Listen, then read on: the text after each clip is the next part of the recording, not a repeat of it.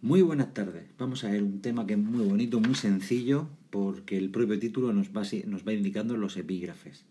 Es el tema 44, que se llama La prosa medieval, la Escuela de Traductores de Toledo, Alfonso X el Sabio y Don Juan Manuel. El punto primero será la introducción, el 2, la Escuela de Traductores de Toledo, eh, el punto tercero, Alfonso X y la prosa romance, el cuarto, eh, la prosa del siglo XIV y don Juan Manuel, el quinto, la prosa en el siglo XV, el sexto, las conclusiones y el séptimo, la bibliografía.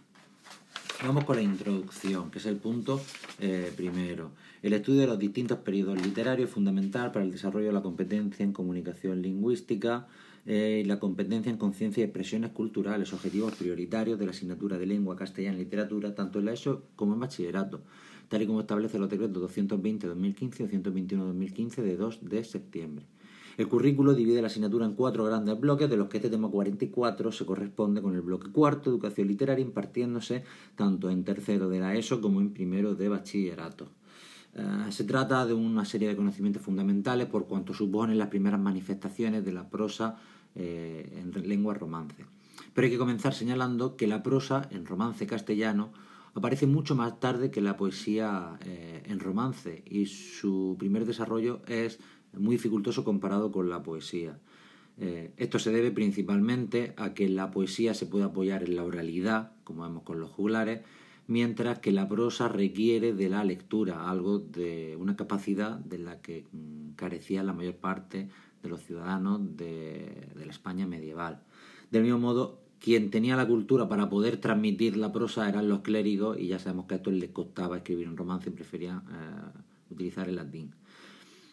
Por contextualizar un poco esta época, diremos que durante el reinado de Fernando III el Santo, a principios del siglo XIII, comienzan a surgir las primeras manifestaciones escritas del romance castellano y que será ya eh, a mediados del siglo XIII, con el reinado de Alfonso X, cuando se aparezcan por escrito las manifestaciones literarias en romance, constituyéndose de esta manera y sentándose el castellano como la lengua del reino. Esto se debe a varios motivos. En primer lugar, a la inmigración de sabios tanto judíos como musulmanes desde el sur hasta la zona de Castilla. Eh, en segundo lugar, la aparición, la irrupción de elementos seglares en el terreno de la cultura, a lo que hay que añadir, como señala López Obrador, eh, la creación de los fueros, que al ser una ley para todos tenía que estar en romance, y también eh, el efecto de la poesía y su, su, gran capacidad que hizo que ya la literatura pues comenzara a escribirse en romance. Será bajo el reinado de Alfonso X cuando el castellano se convierta en lengua de cultura para los textos jurídicos, para los textos científicos, y aunque luego su sucesor, Sancho IV el Bravo, no favorecerá tanto a las artes como su padre, ya la tendencia del, eh, del, castellano, de la lengua romance, estará en marcha y seguirá por la inercia creándose obras. Vamos al punto segundo, la Escuela de Traductores de Toledo, fundada en torno al año 1100 por el arzobispo de Toledo, don Raimundo, tenemos que entender la Escuela de Traductores de Toledo no como una escuela al uso actual, tal y como señala Menéndez Pidal, Ah, sino como un conjunto de estudiosos que sigue un mismo método y que coinciden sobre todo en la ciudad de Toledo, que favorecida especialmente durante el siglo XIII, durante el reinado de Alfonso X, se convierte en un lugar de cultura, en un lugar donde coinciden personas y sabios de las tres religiones y con un gran conocimiento de idiomas, lo que permite que las obras de la antigüedad clásica, tanto grecolatina como las obras orientales, puedan ser traducidas. El proceso, en un primer instante, es pasarlo de las lenguas semíticas al romance y del romance al latín, con lo cual muchas veces son dos los traductores que colaboran, y posteriormente a la época de Alfonso X eh, se pasará directamente de la lengua semítica al romance castellano. Gracias a esta escuela de traductores de Toledo, a este efecto de la traducción, Toledo se convierte en una capital cultural europea y son muchos los sabios de toda Europa que viajan hasta Toledo para nutrirse, para conseguir, para conseguir distintas traducciones de obras clásicas eh, que llevan luego a sus países, aunque señala que casi todas las obras son científicas y filosóficas, más que literarias. El tercer punto, Alfonso X y la prosa romance. Comenzaremos con un punto 3.1, la prosa anterior a Alfonso X. En primer lugar hablaremos de la prosa en latín. En el siglo XII destacan los trabajos de San Isidoro de Sevilla, como las etimologías y todos sus sucesores, eh, que abrirán el camino para la prosa medieval hispánica, aunque sea en latín.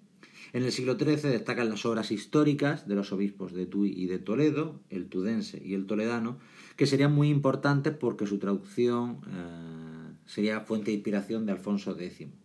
También tenemos que señalar el Disciplina Clericalis de Pedro Alfonso, un autor converso, donde recoge toda la tradición esotérica y cultural de los judíos y los musulmanes y lo vuelca en esta obra.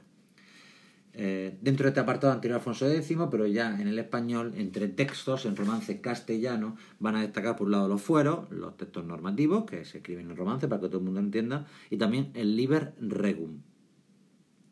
Eh, y por último, aparte de lo que hemos dicho, la prosa en latín, la prosa en español, hay que hablar de la prosa sapiencial y didáctica, porque son muchas las horas que surgen justo en las inmediaciones, justo antes de que nazca Alfonso X el sabio, entre otros que señalar los debates, las colecciones de sentencias, los manuales para confesores, los catecismos político-morales y sobre todo las colecciones de ejemplas, que son estos libros que juntan diversos cuentos, eh, como señala Maricarmen Hernández Valcárcel, pueden tener un marco desde el cual surja o simplemente pueden estar sumadas las una a la otra o pueden estar relacionadas como cajas chinas eh, introducidas una dentro de la otra.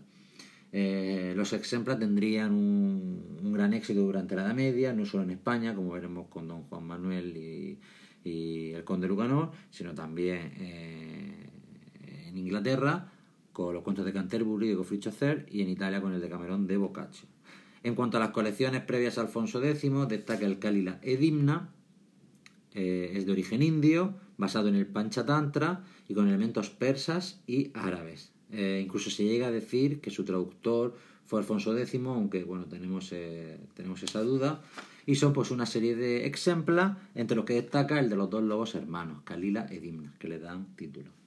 Y la otra gran colección de cuentos es el Sendevar, que es de origen indio, eh, al igual que el Kali de la Edimna, y en este caso es una de las manifestaciones de la literatura misógina. Eh, y los cuentos se relacionan con un recurso similar al de las mil y una noches. Vamos al punto 3.2, Alfonso X el Sabio. Alfonso X el Sabio nace en 1221 y muere en 1284. Fue el heredero de Fernando III el Santo, eh, el rey de Castilla y un rey fundamental para la cultura española, pero también para la política. Al hablar de, de Alfonso X el Sabio tenemos que distinguir dos corrientes distintas de la misma persona. Por un lado, su faceta política, como gobernante y como eterno aspirante a, ser el emperador, de, a estar a la frente del Sacro Imperio Romano Germánico, por, por, ser hijo de Beatriz de Suabia, algo que nunca conseguiría, y por otro lado como intelectual. Alfonso X el Sabio fue autor, pero también fue un monarca que propició la convivencia y por tanto la culturalidad en Toledo y en muchos otros centros de cultura como Sevilla o como Murcia. Eh, durante su reinado se asienta el romance castellano como lengua de cultura, como lengua jurídica, eh, como lengua histórica.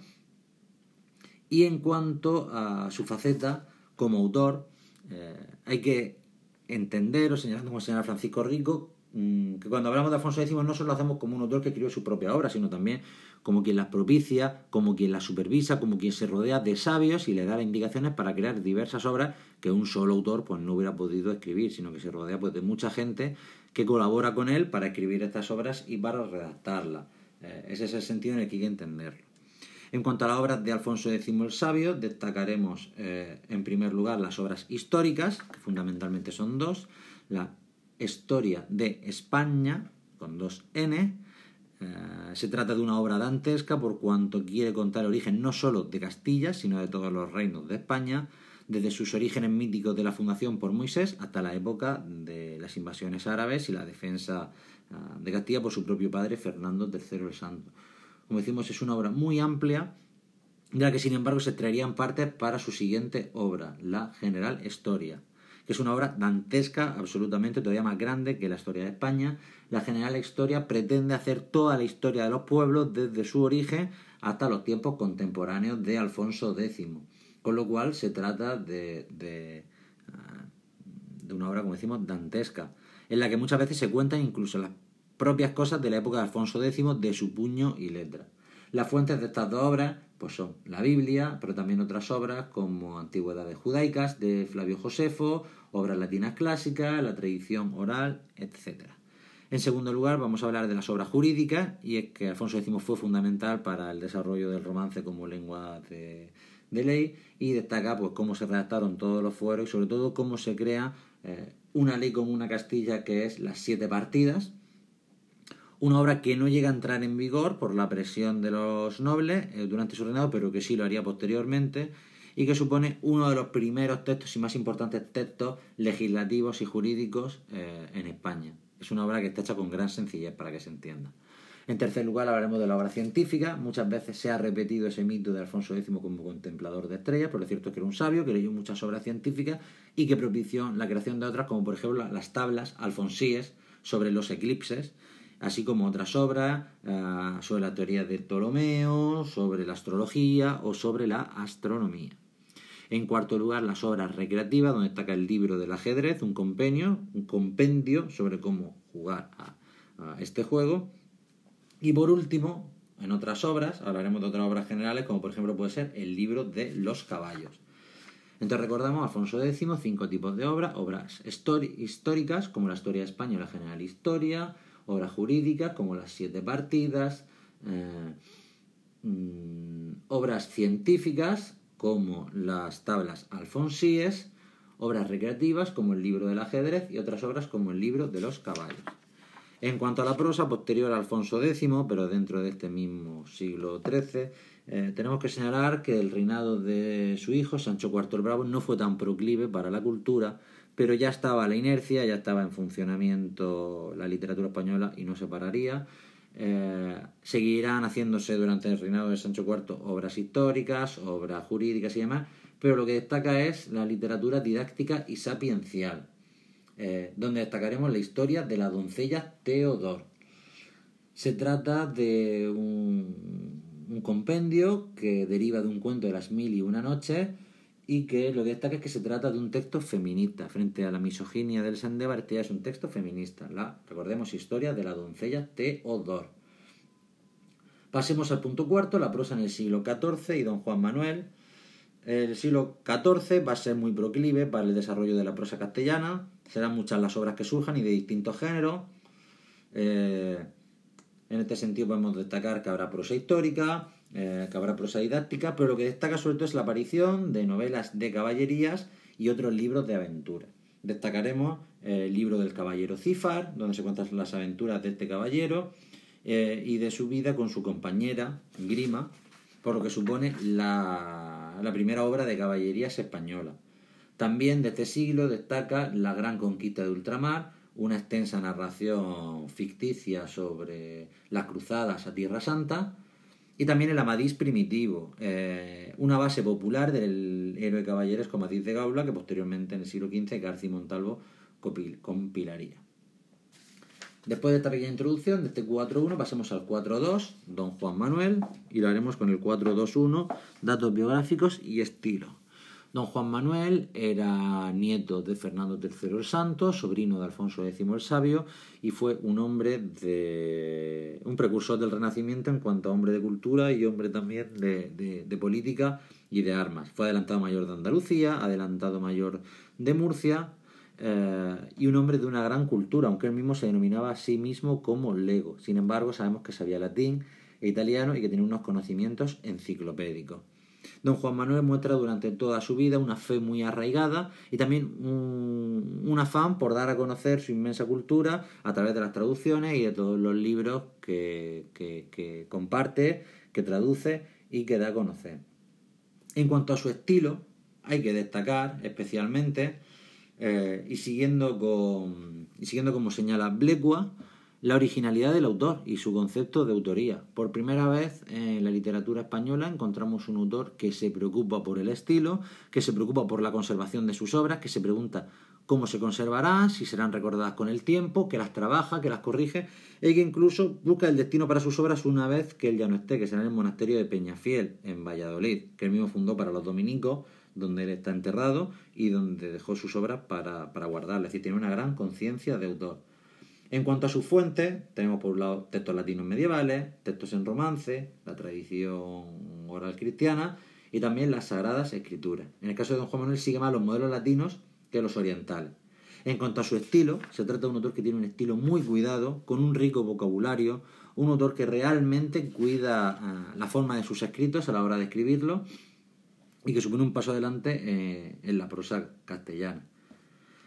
Pasemos ahora a un punto 422, sus obras. De sus obras destaca el libro del caballero et del escudero, eh, un tratado sobre la formación caballeresca entre un, caballero ermitaño y un escudero. En segundo lugar, el libro de los estados. Y en tercer lugar, la que es su, obra magna y por la que sería recordado, El conde Lucanor. El conde Lucanor es un libro, un compendio de ejemplos eh, que cuenta con una estructura eh, muy sólida que está formada por dos prólogos. En el primero, el autor reflexiona sobre su propia conciencia de, autor y el futuro de la obra, y en el segundo adelanta que el objetivo del libro es deleitar aprovechando, un doquere eh, aprovechando, un doquere deleitando, aprovechar deleitando, doquere deleitando.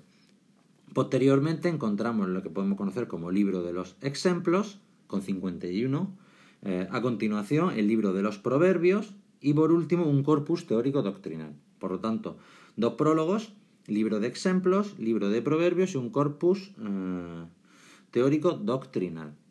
En cuanto al contenido de los ejemplos, que es la parte que más destaca de, la obra de don Juan Manuel, tiene también una estructura trimembre. En primer lugar, el marco, donde el conde eh, Lucanor presenta a su ayo patrón, su consejero, un problema y este le responde con el ejemplo, que sería la segunda parte, donde se narra esa historia por otros personajes y por último la vuelta al marco, donde se ofrece cómo esa enseñanza beneficia al conde Lucanor y se establece una moraleja en dos endecasílabos eh, pareados. Esta estructura es la que siempre eh, se va a repetir en las distintas historias. En cuanto a su fuente, por un lado tenemos las orientales, como el Panchatantra, Kalila Dimna, el Sendebar o las Mil y una Noches, y por otro las occidentales, como la disciplina Clericalis o también las etimologías de San Isidoro. Tenemos que hablar de cuáles son los principales eh, puntos aciertos que tiene don Juan Manuel a la hora de crear esta obra. El primero es que introduce la sabiduría popular antes que sentencias doctas, todos esos pareados como moraleja, proceden de la sabiduría popular más, que más que de las sentencias doctas, lo que ayudaría a que los ejemplos fueran aprendidos por por el vulgo. En segundo lugar, los personajes, que son verosímiles, lo hay de todos tipos, los hay nobles, los hay del pueblo, los hay animales, etc. Por supuesto, el humor. Eh, hay historias auténticamente humorísticas, como la del mancebo que se casa con una mujer brava, o el del paño del rey. Y por último, la intención, que la intención de la obra, pues, aprovechar que la gente pueda aprender una moral de una manera eh, sencilla, de una manera que enseñe aprovechando, como decíamos antes, el deleitar aprovechando. En cuanto a otras obras menores de don Juan Manuel, señalaremos el libro de la caza o el libro de los escudos. A continuación, el punto 3.3, Pedro López de Ayala. Tenemos que recordar que el canciller López de Ayala fue uno de los hombres más importantes de su tiempo, como político y como escritor. Eh, le tocó vivir una época de profunda crisis, lo que marcaría el pesimismo de sus obras. Recordemos que en verso en poesía tenemos su Rimado de Palacio, una obra fundamental del Mester de Clerecía, pero también tiene obras en prosa. En primer lugar señalaremos las crónicas históricas de los reyes Pedro I, Enrique II y Juan I, Pedro Enrique Juan, obras eh, que se narran desde una aparente objetividad, pero en la que el estilo de López de Ayala beneficia a la obra y hace que sea un auténtico placer eh, leerla. Y en cuanto a otras obras, del canciller, de Pedro López de Ayala, señalaremos el libro de la caza de las aves. Por último, pasemos al punto quinto, la prosa en el siglo XV. Daremos unas pequeñas pautas del siglo XV, donde toda la tradición de la prosa se junta con el descubrimiento de la prosa humanística, adelantando ya el Renacimiento, que influiría a todos los géneros. Así que señalaremos eh, cinco géneros que se, que se fomentan. En primer lugar, la prosa histórica, donde se sigue confeccionando, pero también por influencia de los autores latinos empiezan a hacer biografías, donde destacará Pérez de Guzmán. En segundo lugar, la prosa didáctica, eh, los apólogos, protagonizados por animales, y la literatura sapiencial sigue en moda, pero destaca especialmente una obra fundamental para la letra española, como es la gramática de la lengua, española, de lengua castellana, de Elio Antonio Nebrija, en 1492. A continuación, obras satíricas, donde destacaremos el corbacho, del arcipreste de Talavera, una obra misógina. En cuarto lugar, la prosa de ficción. Primero señalaremos las obras de caballería, donde destaca el Amadís de Gaula de García de Montalvo, que junta todas las historias anteriores del Amadís. Eh, y por último, la, la novela sentimental, influida por la fiammetta con dos M y dos T de Boccaccio, con dos Cs y dos C, que haría posible la obra de Diego de San Pedro, Cárcel de Amor, también de 1492. Por tanto, la prosa del siglo XV, la prosa histórica, como la biografía, Pérez de Guzmán.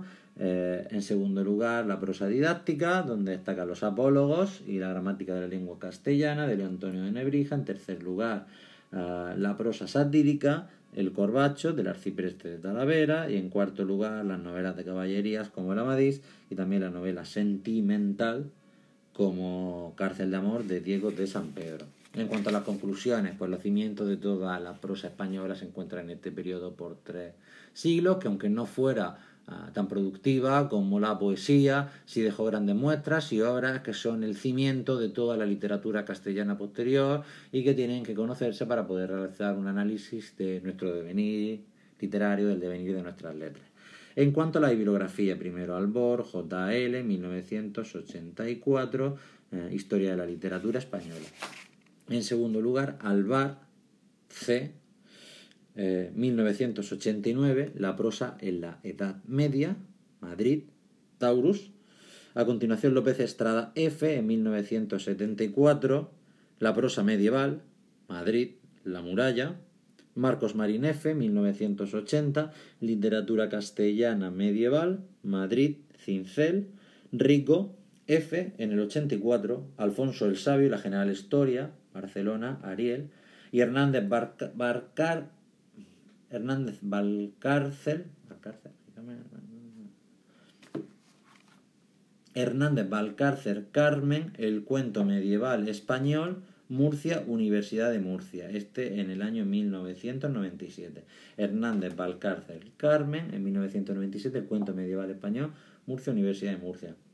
Y por supuesto Martín de Riquer, Historia de Literatura Universal, etc. Entonces hemos dicho Alvar, perdón, vamos a repasar la bibliografía entera, hemos dicho Albor, Alvar, C, 1989, La prosa en la Edad Media, Madrid Taurus, López Estrada F, en el 74, La prosa medieval, Madrid la Muralla, Hernández Valcárcel Carmen, en el 97, El cuento medieval español, Murcia, Universidad de Murcia, Marcos Marín F, 1980, Literatura castellana medieval, Madrid Cincel, Rico F en el 84, Alfonso el Sabio la General Historia. Barcelona, Ariel.